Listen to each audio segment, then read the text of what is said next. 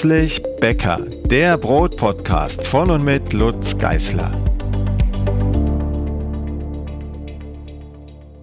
Hallo und herzlich willkommen zur nächsten Podcast-Folge. Heute mit einem Gast, der in Berlin sehr bekannt ist, zumindest unter den Brotliebhabern. Wir sprechen heute mit Florian Domberger, seines Zeichens Spediteur und Quereinsteiger ins Bäckerhandwerk. Er hat 2016 seine Bäckerei Domberger Brotwerk eröffnet. Wie es dazu kam und wie er vom Spediteur zum Bäckereiunternehmer geworden ist, das erzählt er uns jetzt gleich. Hallo Florian. Guten Abend, Lutz. Ich habe dich schon ein bisschen angekündigt als ziemlich angesagter Bäcker in Berlin. Also man hört und liest ganz viel, auch wenn ich nicht so oft in Berlin bin. Irgendwie bin ich immer äh, auf dem Sprung zu dir, weil ich so viel lese und höre. Ähm, du bist ja, deshalb heißt die Reihe Quereinsteiger im Bäckerhandwerk ähm, kein gelernter Bäcker, sondern Spediteur, wenn ich das noch richtig weiß. Und ich kann mich noch äh, ziemlich gut daran erinnern, als wir uns das erste Mal getroffen haben. Da warst du noch kein produzierender Bäcker, hattest aber ziemlich tiefes Interesse am Brotbacken. Jetzt wäre für mich die Frage, es sind ein paar Jahre ins Land gegangen seitdem. Was ist passiert? Warum bist du kein Spediteur mehr, sondern Bäcker?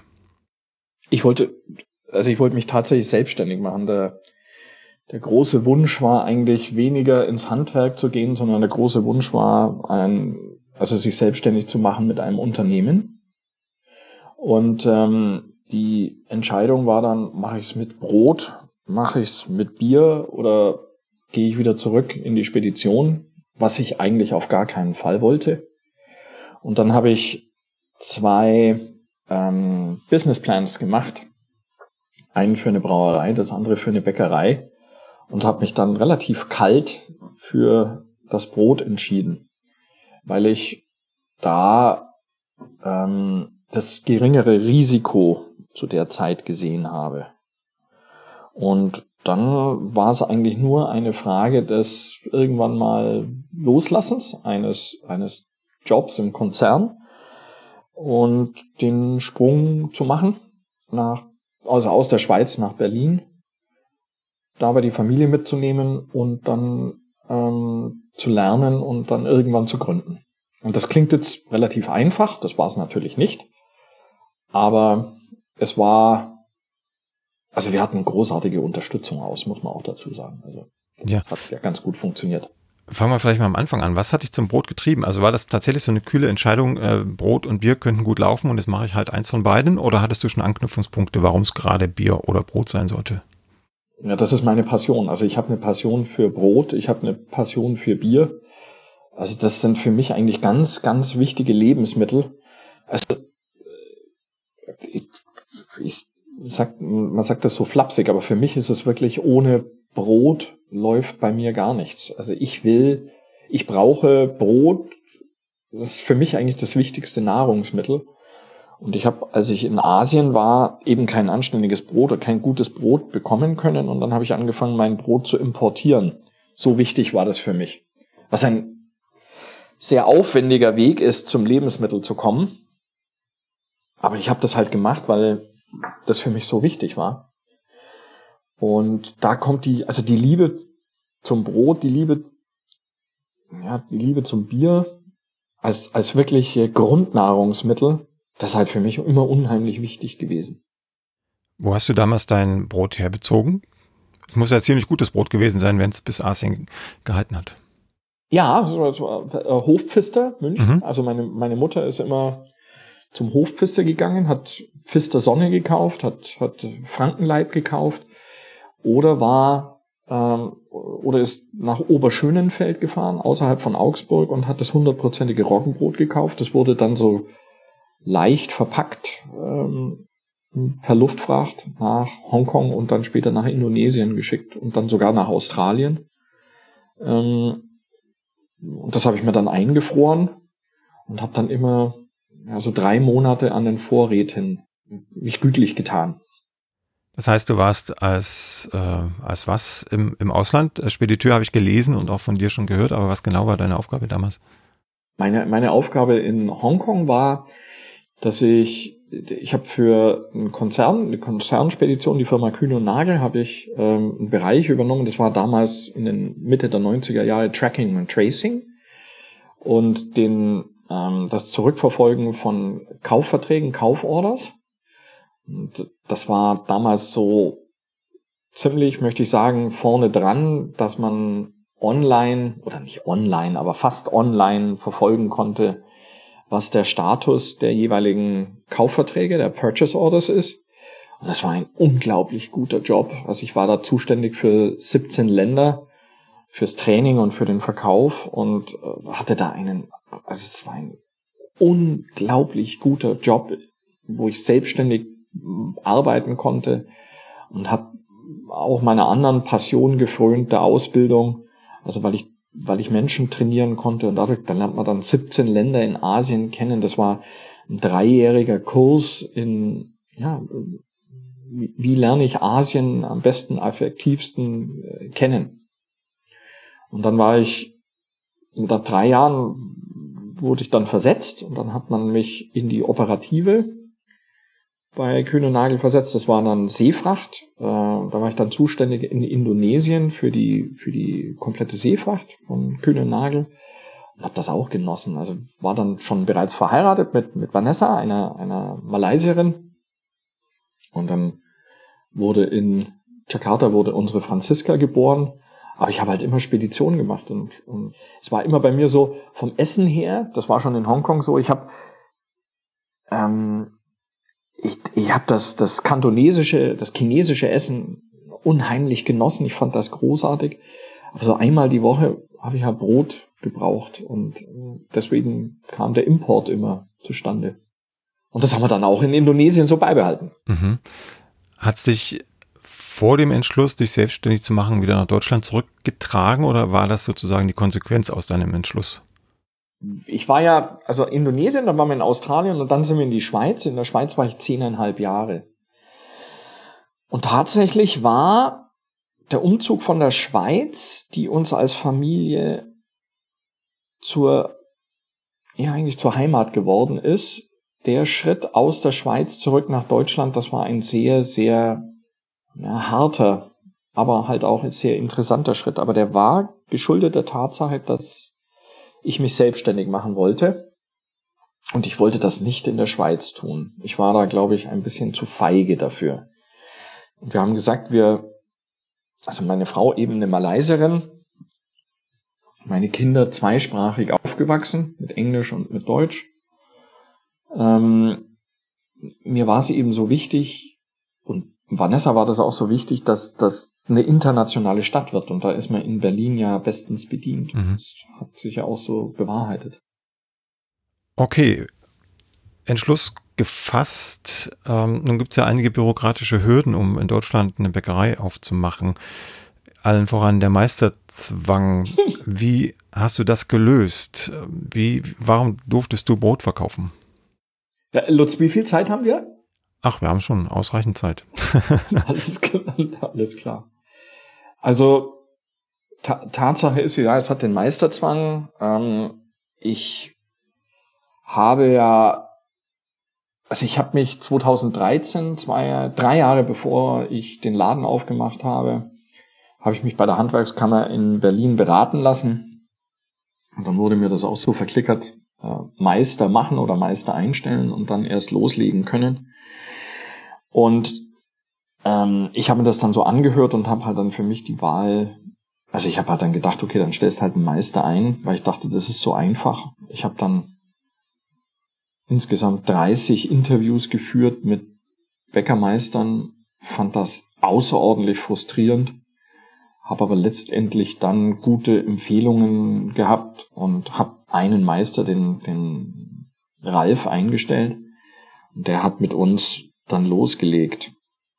Das war das eine. Ich habe aber auf der anderen Seite versucht, auch meinen ja, guten strategischen Partner und Freund Björn Wiese damit ins Boot zu nehmen und als Betriebsleiter einzutragen. Und das war nicht möglich. Und tatsächlich, Lutz, du kannst es glauben oder nicht, ja, ist ein blöder Spruch, Entschuldigung, glaubst du es natürlich. Aber ich bin immer noch nicht in der Handwerksrolle eingetragen. Ähm, ich habe mit der Handwerkskammer in Berlin, ich habe mittlerweile haben wir bei uns im Betrieb drei Meister, also zwei Meister und eine Meisterin mhm. beschäftigt. Ähm, aber dieser Prozess der Eintragung, der uns Gott sei Dank nicht vom operativen Geschäft oder vom Geschäft überhaupt abhält, dauert jetzt mehr als fünf Jahre. Das kann man eigentlich gar nicht richtig beschreiben. Ähm, wir haben die aber scheinbar Fragen gestellt äh, der Handwerkskammer und die Fragen konnten nur unzureichend beantwortet werden und dann irgendwann nach dreieinhalb Jahren hat die hat ein Herr von der Handwerkskammer dann mir gesagt, okay, dann machen Sie halt die Ausnahmegenehmigung. Und dann habe ich die Ausnahmegenehmigung äh, beantragt, habe die Sach- und Fachkundeprüfung, also den Nachweis meisterähnlicher Fähigkeiten, mhm. ähm, habe ich gemacht. Ja, und dann habe ich meinen Antrag eingereicht und der ist jetzt wieder seit Januar diesen Jahres, also Januar 2021, nicht weiter bearbeitet worden. Das heißt, ich bin immer noch nicht eingetragen. Und ähm, ich weiß gar nicht, wie ich das in irgendeiner Weise positiv, also wie, wie ich dem einen positiven Spin geben sollte. Gott sei Dank brauche ich die Handwerkskammer für nichts. Oder ich habe die, die Handwerkskammer bis jetzt für nichts gebraucht. Ähm, aber ich finde das einfach lächerlich. Ja, die Frage wäre jetzt für mich, weil die Geschichte habe ich tatsächlich noch nie so gehört. Also ich habe schon viele Geschichten gehört, was die Handwerkskammer angeht und die Prozedur, um verkaufen zu dürfen, aber die noch nicht. Die Frage für mich wäre jetzt, ähm, darfst du sozusagen verkaufen, weil du entsprechende Meister im Betrieb hast äh, und dadurch sozusagen die Genehmigung so oder so erteilt würde und weil du sowieso auch deine Sachkundeprüfung abgelegt hast, erfolgreich? Oder liegt es jetzt einfach daran, dass die Handwerkskammer selbst nicht aus dem Knick kommt und dir das sozusagen nicht versagen kann, äh, weil sie selbst so langsam unterwegs ist? Ich glaube, das ist das, das Zweite. Eigentlich, mhm. die können, kommen nicht aus dem Knick. Nur, Lutz, wie kann man das überhaupt rechtfertigen, dass am 25.01. der Antrag vollständig eingereicht ist und heute, was ist heute das 26. oder 27. 27. ist der Aufnahmetag. 27.10. ist das noch nicht beantwortet. Das kann man doch keiner erzählen. Also das ist, also ich meine, die orientieren sich vielleicht an der ähm, Effizienz der Berliner Verwaltung. Das ist möglich. aber das kann man doch nicht, das kann man doch nicht wirklich erzählen. Das geht doch nicht.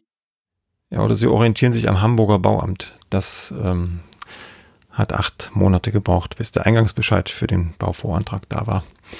Aber, alles klar, dann, dann, ja, dann. Ja, insofern dann, äh, ist noch alles gut. Ja. Also ich finde es deswegen, es ist, es ist so, ähm, ich, ich wurde in der Zeit also von der Handwerkskammer eigentlich nicht gut beraten. Die Handwerkskammer, ich war ja zu dem Zeitpunkt, als ich die erste Beratung hatte, war ich 47. Die Handwerkskammer hätte mir damals schon sagen können, Herr Domberger, machen Sie gleich mal die Ausnahmegenehmigung, gehen Sie daran. Äh, Ihnen ist eigentlich nicht zuzumuten mit ähm, 47 Jahren, dass Sie nochmal einen Meister ablegen. Sie haben ein MBA, Sie haben einen Betriebswirt, Sie haben eine abgeschlossene Ausbildung, Sie äh, man geht davon aus, dass sie das erfolgreich machen können. Das hätten sie ja sagen können. Haben sie nicht, sondern es heißt, stellen sie einen Meister ein. Ähm, ich ich habe seitdem das passiert ist, relativ viele Menschen auch darin beraten und ich habe denen einfach gesagt, Herrschaften, ähm, ihr müsst Fragen stellen, Fragen stellen, Fragen stellen und wenn euch das verwehrt wird, dann müsst ihr weiter Fragen stellen. Denn Menschen, die bereits eine Ausbildung haben, und denen sie eben nicht zuzumuten ist, dass sie nochmal den Meister, ähm, also einen kompletten Kurs, der ist ja auch unglaublich teuer mhm. für das, was er bietet, ähm, dass sie, dass sie den, ähm, also dass man das hinterfragt und einfach sagt, warum kann ich keine Ausnahmeprüfung ablegen? Die, die, nach Paragraph, ich glaube, Paragraph 8 Handwerksordnung ähm, ist halt ein absolut legitimes äh, Mittel, um den, den Meisterzwang, also mit einer Ausnahmegenehmigung dem gut ähm, Genüge zu tun. Ja, dann kommt es auch ein bisschen drauf an, was dann am Ende auf dem Papier steht und was du herstellen darfst. Wie ist es denn bei dir? Ich habe jetzt äh, schon ein paar Interviews geführt, auch mit Quereinsteigern. Das äh, ist teilweise sehr weit gefasst. Also Backwaren mit Sauerteig zum Beispiel. Äh, bei anderen ist es relativ eng gefasst. Wie sieht es denn bei euch aus? Ich habe ich hab den, ich habe es tatsächlich für Kleingebäcke, Roggen, Weizen und ähm, Süß- und Kuchengebäcke gemacht. Das heißt, ich habe da keine Einschränkungen gehabt. Mhm. Und das war auch eine gute Anweisung. Also da muss ich auch ganz ehrlich sagen, das war absolut äh, fair von der Handwerkskammer, nämlich einfach zu sagen, okay, dann machen Sie doch in allen vier Bereichen. Dann bin ich ans Institut für Getreideverarbeitung nach Potsdam gegangen, ans IGV, ähm, die ich auch schon aus, aus Kursen vorher kannte und habe dann ähm, mich vorbereitet auf den, ich meine, ich kann natürlich mittlerweile ganz gut backen, habe mich dann vorbereitet und habe dann dort am IGV meine theoretische Prüfung, meine praktische Prüfung abgelegt. Mhm. Und das war, das war absolut zu machen, aber man muss natürlich schon so ein bisschen im, also man muss schon, backen muss man schon können. ja, wäre auch schlimm, wenn nicht.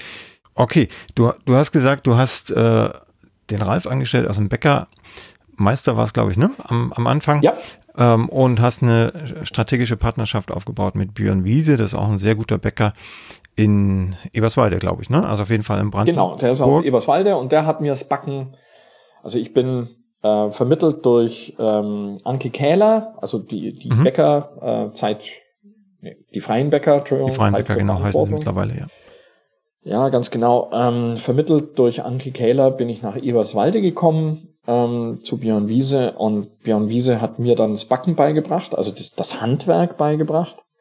Aber Björn Wiese wurde halt dann in der Zeit, das wurde eine sehr intensive ähm, Partnerschaft, weil wir uns halt dann auch damit beschäftigt haben und er hat mir da unglaublich geholfen, wie macht man eine Bäckerei auf? Also wie sehen zum Beispiel die ersten Produkte aus? Ähm, und wir haben, sind dann zusammen gereist, haben Bäcker besucht ähm, und haben dann letztendlich auch das Konzept für meinen Laden in Moabit äh, zusammen entwickelt und er hat das begleitet ähm, und wofür ich unfassbar dankbar bin, ähm, bis wir öffnen konnten am 18. Oktober 2016. Und ähm, daraus ist dann entstanden immer mehr Entwicklung, Produktentwicklung und mittlerweile machen wir, wir arbeiten ja sehr, sehr intensiv äh, in der Geschäftsstrategie äh, zusammen. Also ich weiß eigentlich, was er tut, er weiß, was ich tue. Wir telefonieren am Tag, würde ich mal sagen, durchschnittlich zweimal. Wenn wir mal ein oder zwei Tage nicht telefonieren, dann wird nachgeholt. Zehn oder 15 Mal ist keine Seltenheit. Und wir tauschen uns eigentlich die ganze Zeit, wirklich die ganze Zeit aus, wie wir unsere Geschäfte, unsere Unternehmen entwickeln. Und deswegen kann ich da sagen, das ist wirklich eine strategische Partnerschaft geworden, weil er kennt meinen Laden, ich kenne seinen Laden gut. Ähm, wir kaufen gemeinsam ein. Also wir haben zum Beispiel, wir kaufen beide ähm, bei der Rollemühle ein ähm, unser, unser, unser Mehl. Wir kaufen bei der Obeck unser Dinkelmehl ein. Ähm, und ähm, ja, wir lassen ja, also auf Björn Wieses Feldern in der Uckermark wird, wurde dieses Jahr wurden 60 Tonnen Roggen geerntet. Und die wollten wir eigentlich beim Rolle vermahlen lassen. Und dann ist tatsächlich, das ist kein Witz, vorgestern äh, die Scheune abgebrannt mit unseren 60 Tonnen Roggenmehl. Jetzt Oha. ist meine Hauptaufgabe, wo bekomme ich Roggenmehl her? Also, aber, also damit will ich sagen, aus dieser, aus diesem Verhältnis zwischen Lehrling und Lehrherr, wenn man so will, mhm. wurde eine, eine echte Freundschaft und eine sehr, sehr vertrauensvolle strategische Partnerschaft. Du hast gesagt, ihr habt zusammen das Unternehmenskonzept entwickelt. Ich weiß natürlich schon so ein bisschen, in welche Richtung ihr backt. Es ist aber doch ein recht seltenes Konzept, äh, weil ihr fast alles mit Sauerteig backt. Also nicht nur Brote, Kleingebäcke, sondern auch im Feingebäckbereich seid ihr mit Sauerteig unterwegs. Wie kam es zu dieser Entscheidung und ähm, woher kam das Know-how? Denn das ist dann tatsächlich äh, etwas, was man nicht unbedingt auf der Meisterschule oder irgendwo im deutschen Bäckerhandwerk lernt, wie vor allem im Weizen- und Feingebäckbereich mit Sauerteig umgegangen wird. Also tatsächlich war es ähm, Erforschung. Also wir haben zum Beispiel unglaublich viele Fehler gemacht in den ersten zwei Jahren. Also wir, wir hatten Gott sei Dank Kunden, die das mitgetragen haben. Aber eigentlich ist das, also eigentlich die, die, die, die, die, nicht, es war keine richtige Entscheidung, nur mit Sauerteig zu backen, aber es war halt so. Irgendwann wollte ich die Breze haben. Die bayerische Breze oder die schwäbische Breze, äh, ist eigentlich wurscht. Aber ich wollte eine Breze haben und dann haben wir unseren Semmelteig genommen, haben den mit Butter ähm, angereichert und hatten da so ein bisschen Hefe mit drin und das wurde ganz gut. Und irgendwann hat dann Ralf auch gesagt, so nach acht Wochen testen, ja, eigentlich könnte man ja mal versuchen, die Hefe rauszulassen. Haben die Hefe rausgelassen und das Ergebnis war genauso gut, aber nur ohne Hefe. Und dann wirst du selbstsicher und dann kommt die Erfahrung, ähm, dass man eigentlich Hefe nur in ganz, ganz seltenen Fällen braucht und dass alles mit Sauerteig geht. Und der zweite Aspekt davon war, also der erste Aspekt ist praktisch handwerklich. Wir haben erfahren, wie das funktioniert. Und der zweite Effekt ist, ähm, irgendwann fängt das an, Spaß zu machen, weil das Kundenfeedback wenn es ums Aroma geht, so ausgezeichnet ist. Also es ist ja, wer, wer unsere Breze isst, der wundert sich als erstes Mal und es gibt viele Menschen, die sagen dann, ihr Geschmack wäre jetzt versaut, sie könnten nicht mehr zurück in die Heimat und die Brezen dort essen, weil ihnen die Brezen nicht mehr schmecken. Und, und das ist dann so, das ist dann so die nette Bestätigung und irgendwann haben wir halt dann gesagt, okay, dann machen wir alles mit Sauerteig, wenn man, wenn man schon können. Und wir haben ja noch einen Bäckermeister, den Ben, der auch, der, wenn es um das Thema Entwicklung geht und das Ausprobieren, also dieses aus der, also der eigentlich diese, diese, diesen Schatz an Erfahrung hat, den nur ein ganz erfahrener Bäcker hat und der kann eben mit Sauerteig wirklich traumhaft umgehen. Ähm, also dem kann man was hinwerfen. Der hat jetzt zum Beispiel einen Gugelhupf. Einen Gugelhupf ohne Hefe, nur mit Sauerteig. Und entwickelt, Lutz, da gehe ich auf die Knie, so gut ist das Zeug. Wirklich. Dann äh, frage ich gleich mal fachlich nach. Ähm, wenn ihr mit Sauerteig arbeitet, auch im Weizenbereich, dann ähm, habt ihr mit relativ langen Reifezeiten, hohen Reifezeiten zu tun, was wiederum, damit es einigermaßen vernünftig wird, mit einem relativ kleberstarken Mehl einhergehen müsste, ist jetzt in meiner theoretischen Sicht zumindest so. Ähm, du hast schon die Rollemühle erwähnt, die ist im Erzgebirge. Wie sieht es da mit dem Pro-Contra, mit der Abwägung aus? Äh, wo, wie groß sind die Entfernungen? Welche Mehlqualität habe ich? Welche Sorten möchte ich anbauen lassen? In welcher Qualität konventionell biologisch gab es da Abwägungen? Äh, und äh, vielleicht zum Eingang die Frage, seid ihr sozusagen eine Biobäckerei oder geht es da eher nach Qualität und weniger nach, ähm, böse gesagt, ideologischen Gesichtspunkten? Ich habe jetzt gerade sechs Fragen in einem ja. langen Satz gezählt. ja, ist ja in Ordnung. Die, ähm, also A, wir sind keine biozertifizierte Bäckerei, das hatte ich zuerst vor, dann hat, kam aber die Nachfrage nicht mehr. Wir verwenden aber also es ist eine absolute Ausnahme, wenn ich mal ein Material verwende, das nicht biozertifiziert ist. Wir machen aber grundsätzlich, also beim Mehl, da gibt's kein, keine Gnade, da muss immer alles biozertifiziert sein. Aber auch bei der Butter, also es kann mal sein, dass wir keine, keine Bio-Hefe bekommen. Wir verwenden ja ganz, ganz wenig Hefe für unseren Kuchen. Kann sein, also ich muss dazu sagen, wir kaufen in der ganzen Bäckerei da verkaufen wir, glaube ich, in der Woche zwei Kilo Hefe. Also das ist eigentlich fast nichts. ja. Und ähm, da kann es mal sein, dass wir keine biozertifizierte Hefe bekommen. Okay, dann nehmen wir halt normale Industriehefe. Ähm, aber das ist dann auch eine Ausnahme. Also das ist mal das Erste. Mhm. Nur, wir verwenden nur Bio-Zutaten, weil ich nur bei den Bio-Zutaten davon ausgehen kann, ähm, dass sie so rein hergestellt werden, wie dem, was unser Anspruch ist und dass keine Zusatzstoffe zugesetzt sind. Das ist das Erste. Das Zweite ist, der Rolle ist unser Müller, der Eiling ist unser Müller, die Obeck, das sind unsere Müller. Und wir überlassen denen das, wir brauchen gutes Material. Ähm, der Rolle mischt unseren, unser Stollenmehl, das ein sehr, wie du gesagt hast, ein sehr, sehr kleberstarkes ähm, Mehl ist.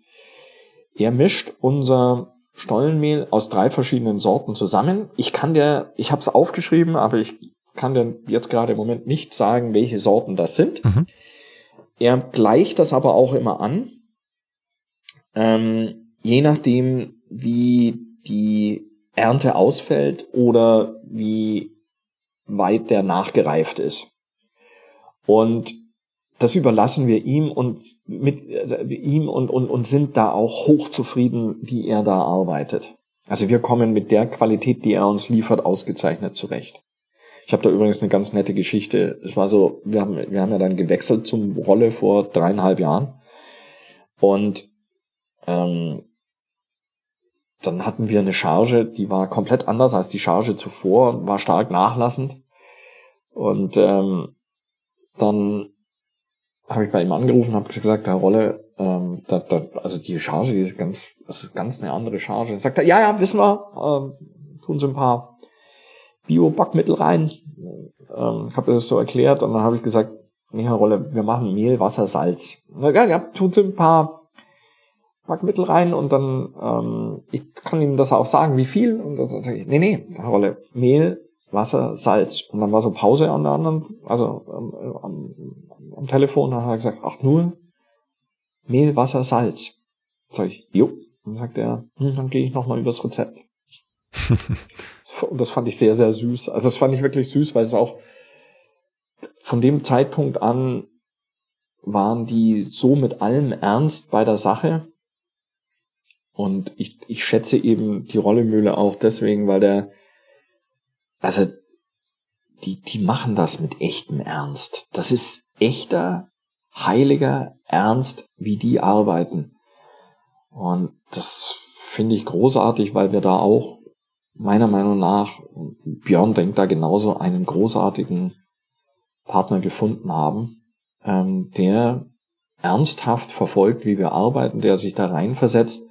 Und was will man, also, was will man, also, besseren Lieferanten kann man dann eigentlich gar nicht haben. Mhm.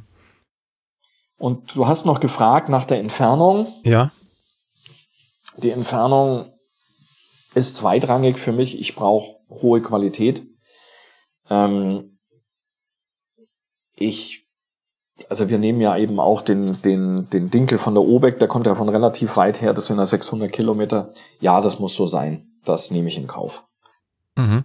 Ähm, vielleicht noch eine Rückfrage zur Mühle, weil es im norddeutschen Raum, da zähle ich Berlin jetzt einfach mal mit dazu, ähm, schwierig ist, eine Mühle zu finden, kann ich aus eigenem Erleben berichten. Ähm, habt ihr denn eine Mühle in der näheren Umgebung, also sagen wir mal Brandenburg und äh, rechts und links, oben und unten von Berlin, nördlich, südlich, westlich, östlich von Berlin, gibt es da überhaupt noch eine theoretisch geeignete Mühle oder ist die Rollemühle tatsächlich die Mühle, mal unabhängig von der Qualität, aber die nächstgelegene Mühle, die die Mengen auch verarbeiten kann, die ihr braucht? Ähm, wir haben bevor wir mit Rolle gearbeitet haben, mit zwei Brandenburger Müllern gearbeitet und äh, wir haben aufgegeben. Das war von der Qualität her und von der, es war vor allem vom Verhalten als Lieferant, als, als Müller äh, war es nicht akzeptabel und deswegen haben wir dann gewechselt zur Rollemühle. Die übrigens Rollemühle ist immer auf Empfehlung von Sebastian Lück, äh, ähm, die Brotklappe mhm. äh, Weimar. Ja äh, gekommen. Der hatte vorher mit dem Rolle schon Kontakt gemacht und das war eine super Empfehlung, muss ich sagen.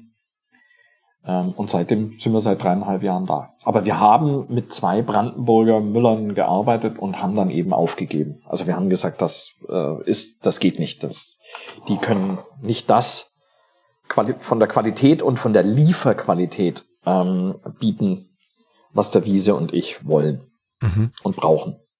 Du hast gesagt, du hast die Ausnahmegenehmigung, du hast die Prüfung gemacht. Welche Rolle kommt dir denn jetzt in der Bäckerei zu? Also stehst du tatsächlich noch oder standest du überhaupt äh, regelmäßig am, am Tisch, an der Knetmaschine, wo auch immer und hast äh, sozusagen im produktiven Geschäft mitgearbeitet oder ist deine Rolle eher die des ähm, Geschäftsführers, des Planers, des Strategen? Also ich bin der Planer, der Stratege, der Geschäftsführer. Ähm, ich verlange von mir, der Chefausbilder zu sein. Also auch die, die Ausbildung zusammen mit Ralf zu übersehen. Wir haben, wir nehmen Ausbildung unheimlich ernst. Das ist für uns, also für uns gibt es die erste Priorität, das ist Qualität. Die prüfe ich selbst.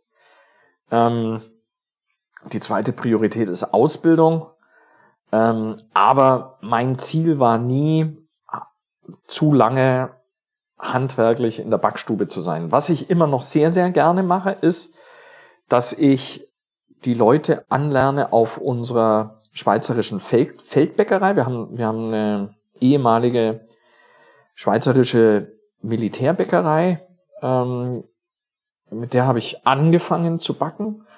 Und die Einweisung für die Leute, wenn da jemand Neues auf die Bäckerei draufkommt, die Einweisung, die mache ich selbst. Das äh, ist dann auch der Moment, wo ähm, das zukünftige Führungspersonal unserer Bäckerei den Chef nochmal ein bisschen intensiver kennenlernt. Und da lege ich großen Wert drauf. Aber das ist meine Rolle. Ja, ganz kurz für die Hörer, die nichts mit einer äh, Schweizer Feldbäckerei anfangen können. Das ist im Grunde ein Gefährt, eine Art LKW mit einer kompletten Bäckerei, also Backofen, äh, Tisch etc. alles dabei und man kann dann sozusagen mobil backen. Im Kriegsfall, aber auch in Friedenszeiten, wie man sieht. Ja, wir, wir machen es in Friedenszeiten und man kann tatsächlich sich irgendwo hinstellen und wenn man irgendwo ein bisschen Strom hat, ähm, was zum Verbrennen und zum, zum Ofenheizen und Mehl und Wasser und Salz, dann kommt da Brot raus. Und in dieser Bäckerei backt ihr euer berühmtes Beutebrot, richtig? Richtig, wir backen da unser Beutebrot, wir backen das Roggenbrot, wir backen die Kuchen, die Rohrnudeln, die Schnecken, ähm, Finchgall und Seelen. Dinkelbrot, ja, das kommt da alles raus. Ja, dann bleiben wir vielleicht gleich mal bei, ähm, bei den Standorten. Das sind ja nun mehrere geworden. Äh, du hast mit der Feldbäckerei angefangen, hast du gerade erzählt. Ähm, irgendwann kam dann der feste Standort dazu und jetzt habe ich auch noch was gelesen von sogenannten Brotbrücken. Was hat es denn damit auf sich? Die Brotbrücken sind Wechselbrücken, also äh, Wechselcontainer, ähm, ehemalige Kühlcontainer. Ähm, und die werden zur Bäckerei umgebaut. Die haben innen drin eine Fläche von 18 Quadratmetern. Auf den 18 Quadratmetern steht ein Ofen, steht ein Kneter, ist ein Tisch. Ähm, und da wird drin gearbeitet und gebacken. Und das Konzept unserer Firma ist wirklich, dass wir da, wo wir verkaufen, auch Brot herstellen. Das heißt, wir stellen nicht zentral her und verteilen und verkaufen, sondern wir stellen dezentral her, was bedingt, dass bei uns kleine, überschaubare Teams gibt, die vor Ort ihre Kunden kennenlernen und die vor Ort ihre Mengen backen ja, und dann an den Mann oder die Frau bringen. Das ist eigentlich das Konzept der ganzen Bäckerei. Ja, und dann kommen wir schon wieder zum Punkt Ausbildung, weil das setzt ja voraus, dass du Leute im Team hast, die wirklich handwerklich gut drauf sind, die äh, abschätzen können, wie es dem Teig geht, äh, wann das Brot perfekt gelingt. Und das setzt voraus, dass sie das irgendwo mal gelernt haben. Und äh, wenn ich das jetzt so einschätze, vor allem, weil er sehr stark mit Sauerteig backt, äh, lernt man das nicht auf einer Berufsschule sondern wahrscheinlich direkt bei euch im Betrieb. So ist es. Wir haben unser eigenes Ausbildungskonzept. Ähm, ich muss dazu sagen, ich bin ja noch nebenher äh, Reserveoffizier bei der Bundeswehr und mein großes Stecken, also ich bin Logistiker und, und mein großes Steckenpferd war aber immer die Ausbildung. Und ich habe praktisch die Konzepte, die ich dort gelernt habe, habe ich übertragen aufs Bäckerhandwerk und habe angefangen, ähm, da ein Ausbildungskonzept zu entwerfen und dann in meinem Unternehmen umzusetzen. Und das funktioniert ausgezeichnet. Das heißt, bei uns werden die Leute intensiv ähm, zuerst handwerklich an das Thema Sauerteig rangebracht, bis sie die ganzen ähm, Produkte komplett also die Teigführung beherrschen und das Backen beherrschen. Dann werden sie im Verkauf ausgebildet und dann kommt eigentlich alles, was drumherum gehört. Also die Wartung, Instandsetzung, Transport, ähm, Instandhaltung ähm, und eigentlich mit am wichtigsten das Führen, Lernen ähm, von kleinen Teams. Und das ist, das ist eigentlich jetzt mein Steckenpferd geworden, dass die Firma, das Unternehmen so weit zu entwickeln, dass die Leute ähm, sich selbstständig machen können irgendwann. Also mein Traum ist, und das sage ich auch jedem, der sich bei uns bewirbt, ähm, ich habe meinen Auftrag erfüllt, wenn sich jemand bei mir selbstständig macht. Es ist natürlich klar, die müssten eigentlich ihren Meister haben. Aber bei uns sind ja auch alles Quereinsteiger. Also wenn die dann mal so weit sind und wollen sich selbstständig machen, dann helfe ich denen auch, ähm, das mit der Ausnahmegenehmigung anzufangen und erfolgreich zu Ende zu bringen, wenn sie es denn überhaupt in Deutschland machen wollen. Weil wenn sie irgendwo ins Ausland gehen, da stört es ja eh keinen, wie die vorher ausgebildet ja. werden sind. Ähm, das heißt, hast du gerade schon, schon angedeutet, ihr habt ähm, überwiegend Quereinsteiger. Wie ist denn da ungefähr die Quote? Also sag mal, wie viele in Anführungsstrichen echte Bäcker, also gelernte Bäcker sind da und wie viele Quereinsteiger? Wir haben einen gelernten Bäcker und 22 Quereinsteiger. Also es ist, es ist leicht, es neigt sich leicht den Quereinsteigern zu. Ganz dezent. Ja. Und äh, gibt's gibt's da Ambitionen, ähm, dann doch noch mal den Meister nachzuholen oder sagen alle, jetzt weiß ich eigentlich genug und so viel, dass ich das mir nicht mehr antun möchte oder ähm, ich vielleicht auch nicht mit den ähm, 20-Jährigen zusammen die Schulbank drücken möchte. Wie ist da die Lage, die Stimmung? Also die richtige Lehre verlangt bei uns eigentlich keiner mehr. Ähm, die Leute werden, wie gesagt, in einem Konzept ausgebildet, wo sie auch Erfolge sehen.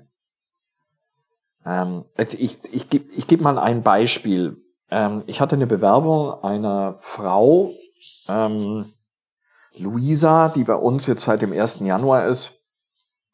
Luisa wollte eine Lehre machen. Ähm, und ich habe ihr das dann gesagt, dass wir keine Lehre machen. Und ähm, dass wir aber, dass es da durchaus andere Wege gibt und sie soll es erstmal lernen. Und Luisa ist jetzt bei uns am, ähm, am Teig ausgebildet worden, im Verkauf ausgebildet worden, macht das sehr, sehr gut und jetzt wird sie gerade am Ofen ausgebildet und macht das mit vollem Engagement, dass ich eigentlich sehe, das wird noch ein, vielleicht ein maximal ein Jahr brauchen. Und dann kann die eigentlich alles, was sie bei uns lernen kann. Und dann müssen wir mal gucken, wie wir das weiterentwickeln. Also die, es liegt ja immer an den Leuten, wie sie letztendlich ihr Leben gestalten wollen und was da rauskommen soll. Aber ich habe ich hab halt den Eindruck, wenn man den Menschen alles zuwirft, was zu lernen ist, dann wird das begierigst aufgenommen und dann tritt eigentlich das fachlich Formelle so ein bisschen in den Hintergrund. Luzi, ich muss auch dazu sagen, ich lebe da noch so ein bisschen in den Tag hinein, weil sich das Ganze auch noch entwickelt. Also mhm. Tatsache mhm. ist, ich bin immer noch nicht eingetragen in der Handwerksrolle. Ja. Also das heißt, ich darf eigentlich noch gar keinen Ausbildungsvertrag mit irgendjemand machen oder nicht mal einen Umschulungsvertrag mit irgendjemandem machen. Aber Tatsache ist auch, mittlerweile weiß ich so ein bisschen, was Möglichkeiten sind. Ich berate Menschen auch gerne mit dabei, wie sie da an das Ziel kommen. Das werde ich weiterhin so tun und werde denen einfach versuchen, mit Rat und Tat zur Seite zu stehen. Ähm, denn ich finde Sauerteig backen, da darf es ruhig mehr davon geben. Also mein alter Spruch ist da, die Welt geht nicht an gutem Brot zugrunde, also macht mal. genau. Ähm, hast du einen Einblick bekommen äh, durch Bäcker, Bäckergesellen, wie auch immer, die schon mal in der klassischen Bäckerausbildung festgehangen sind, ähm, wie das läuft und äh, kannst du dir vorstellen, wie das eventuell in eine andere, bessere Richtung laufen könnte auf dem herkömmlichen Weg, Geselle Meister oder andersrum, und da ist schon die nächste Frage mit, mit eingebaut, ähm, was hältst du vom Meisterzwang in Deutschland? Ist das eine Hürde oder ist das ein Vorteil? Wie ist da deine Einschätzung? Also das erste ist, ich glaube, dass der Meisterzwang vollkommen unnötig ist. Ich finde, der ist, es hat ja zwei Aspekte. Wenn, wenn die Meisterausbildung in Deutschland hervorragend wäre, dann könnte ich das noch unter Umständen könnte man dann sagen, ja, okay, die ist so gut, das will man beieinander halten. Man will da so ein, so ein, so ein, so ein elitäres Geflecht an, an Bäckern behalten. Aber das ist es ja nicht so. Die meiste Ausbildung ist ja grauenvoll zum größten Teil. Das kostet vor allem einen Haufen Geld und, und bringt nichts. Und da rede ich noch nicht mal von der, von der Lehre. Die Lehre ist ja ähm, über Jahrzehnte äh, hin kaputt gemacht worden. Also man hat ja den Leuten gesagt, wenn ähm, also wenn sie richtig schlechte Noten haben, dann wirst du halt Bäcker. Und da, da, darunter leidet das ganze Gewerk. Ähm, also da kann eigentlich nicht viel Gutes rauskommen. Es gibt sehr, sehr gute Lehrbetriebe. Und die machen mit Sicherheit eine gute handwerkliche Ausbildung. Also ganz, ganz sicher. Der Wiese ist mit Sicherheit ein sehr, sehr guter Lehrherr. Der Arndt Erbe mhm. mit Sicherheit. Großartiger Lehrherr, bin ich mir ganz, ganz sicher. Also die halten ja auch nicht ihre Informationen zurück, sondern die wollen ja, dass ihre Leute da beseelt rauskommen und, und, und, und mit Passion den Beruf dann ergreifen. Kein Zweifel. Aber wenn ich mir vorstelle, dass die Lehre bei uns im Betrieb so aussehen müsste oder vergleichbar sein müsste mit der Lehre in einem Industriebetrieb als Bäcker, wie soll denn das zusammengehen? Das, das, es funktioniert ja nicht. Das ist, es, ist, es ist eigentlich ein anderer Beruf. Und Tatsache ist halt, und Björn hat mir das immer erzählt, äh, hat immer gesagt, du wirst sehen, ich habe recht. Da hat mir immer so Horrorgeschichten erzählt, wie von wegen die Lehre tatsächlich funktioniert oder wie, wie, ähm, wie schlecht das, aus welchem ganz niedrigen Niveau das alles stattfindet. Und ich habe das nie geglaubt und muss halt dann immer ihm recht geben mit, mit je mehr Leuten ich gesprochen habe. Wir haben, seit wir eröffnet haben, muss nochmal nachzählen, vier oder fünf Lehrabbrecher zu uns genommen. Eine hat dann die Lehre beendet. Dann, das war allerdings nicht ähm, über einen Vertrag bei uns, sondern einen Vertrag beim Wiese. Diana, die hat den, den, die Lehre beendet mit Bravour bei uns aber die hat halt auch immer gesagt, das, was ich bei euch lerne im Betrieb und das, was ich dann in der Berufsschule erstens vermittelt bekomme und zweitens bei den Kollegen sehe, also bei den anderen Lehrlingen sehe, das hat miteinander nichts zu tun. Mhm. Also wir sind in der Berufsausbildung, da, das, da finden wir uns nicht wieder und werden uns nicht wiederfinden. Ja, das ist ein Statement und was meine Erfahrungen angeht, ähm, auch in, aus Gesprächen heraus mit Azubis, angehenden Bäckern, äh, sieht es da nicht nur in Berlin so aus. Ja, Florian, jetzt äh, wissen wir so ungefähr, was er tut. Wie soll es denn in Zukunft weitergehen? Also du hast gesagt, du hast natürlich Ambitionen, was die Ausbildung angeht, aber gibt es dann auch noch inhaltliche Aspekte, was das Brot selbst angeht, das Handwerk angeht? Äh, wollt ihr größer werden? Wollt ihr euch äh, in der Palette, in der Produktpalette weiter aufstellen? Habt ihr Pläne dazu? Absolut. Also die, ähm, ich bin jetzt 54. Äh, Kraft scheine ich noch zu haben. So Gott will, darf ich die Kraft auch noch behalten.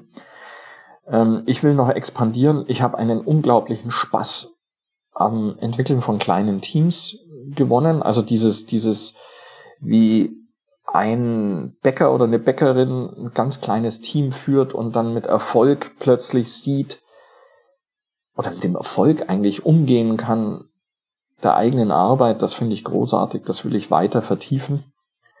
Ähm, ich habe mich auch in diese Brotbrücken, in diese umgebauten Wechselbrücken, habe ich mich verliebt. Das finde ich großartig, weil das eben konstituiert ganz winzig kleine Bäckerei mitten in die Brotwüste reinstellen und dann Stromanschluss, Wasseranschluss, Toilette, Umkleide, Lager und los geht's. Gib ihm. Ähm, das finde ich großartig. Also jetzt zum Beispiel unsere Brotbrücke in Tegel in der Ziekostraße. Ähm, das ist für mich, das, das ist, das wächst ganz, ganz langsam auf ganz, ganz kleinem Niveau, aber es wächst, es wird ein Erfolg. Jetzt in der Markthalle 9, das ist wirklich, wirklich gut. Und du machst da auf 18 Quadratmetern wird Brot gemacht und die Leute nehmen das an und äh, meine Leute sind stolz, wenn sie da den Erfolg herbeiführen. Das finde ich großartig und das hätte ich, da hätte ich gerne mehr davon. Das heißt, ich möchte gerne mein Unternehmen wachsen lassen. Ich kann mir vorstellen, noch ein paar Brücken zu eröffnen. Und meine Leute wissen alle, dass in fünf, sechs Jahren ähm, geht so langsam an die Übergabe. Also dann bin ich 60 und dann denke ich, dass ich die Bäckerei dann auch loslassen werden, loslassen werden kann, loslassen kann. Und da, fäng, da fangen wir an, ähm, also die ersten Pläne zu entwerfen, wie das dann aussehen kann, wenn der Florian dann sich so ein bisschen zurückzieht.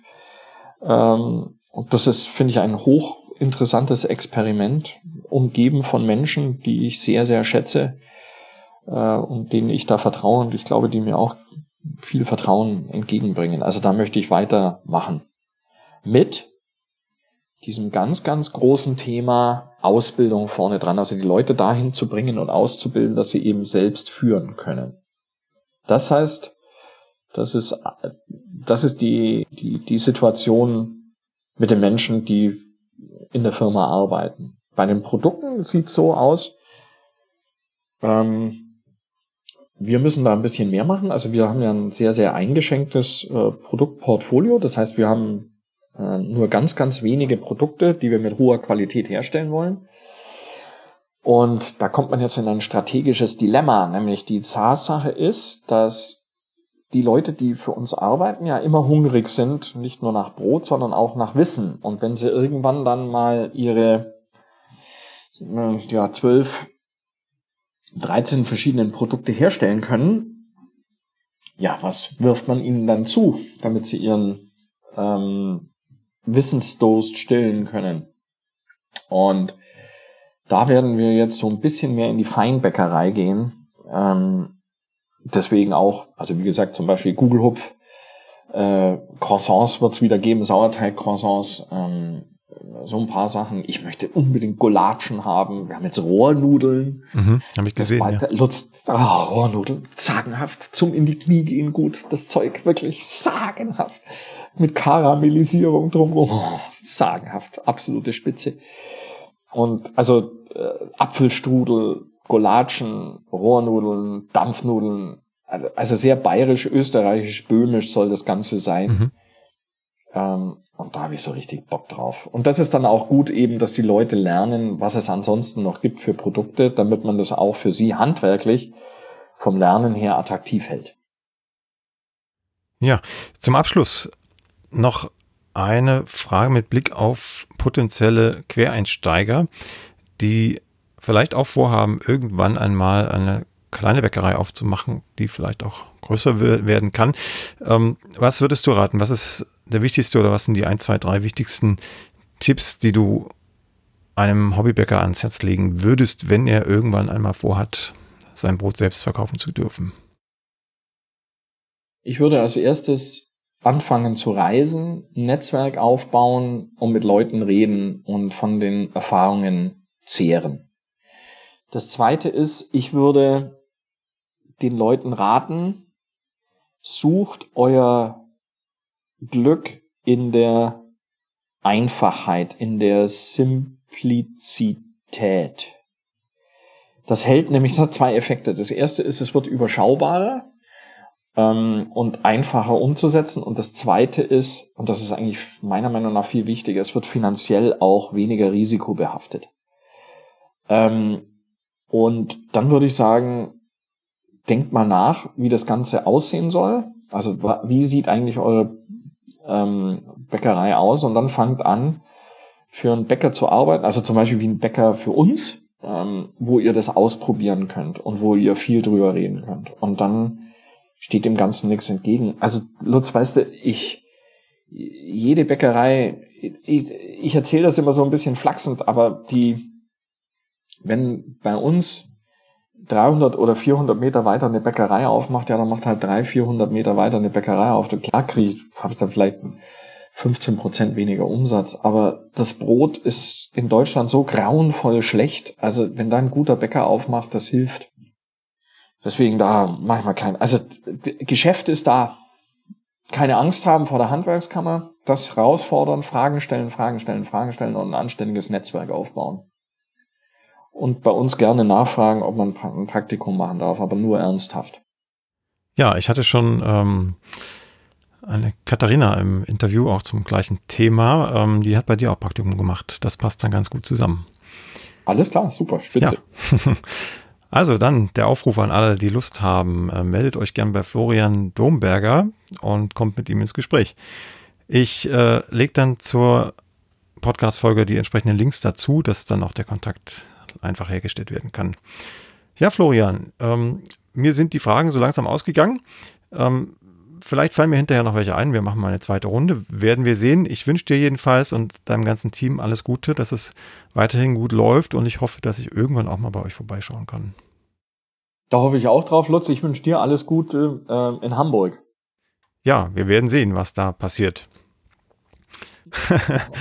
Alles Gute und, ja. und, und, und Geduld nicht verlieren. Nein, das, das haben wir jetzt mittlerweile schon gelernt. alles klar. Ja, alles gut. Dankeschön. Danke dir. Ciao. Ja, tschüss. Die nächste Folge von Plötzlich Bäcker, dem Brot-Podcast, gibt es ganz bestimmt. Wenn du bis dahin meine Arbeit am Blog oder für diesen Podcast unterstützen möchtest, dann klicke dich auf plötzblog.de slash unterstützen. Vielen Dank.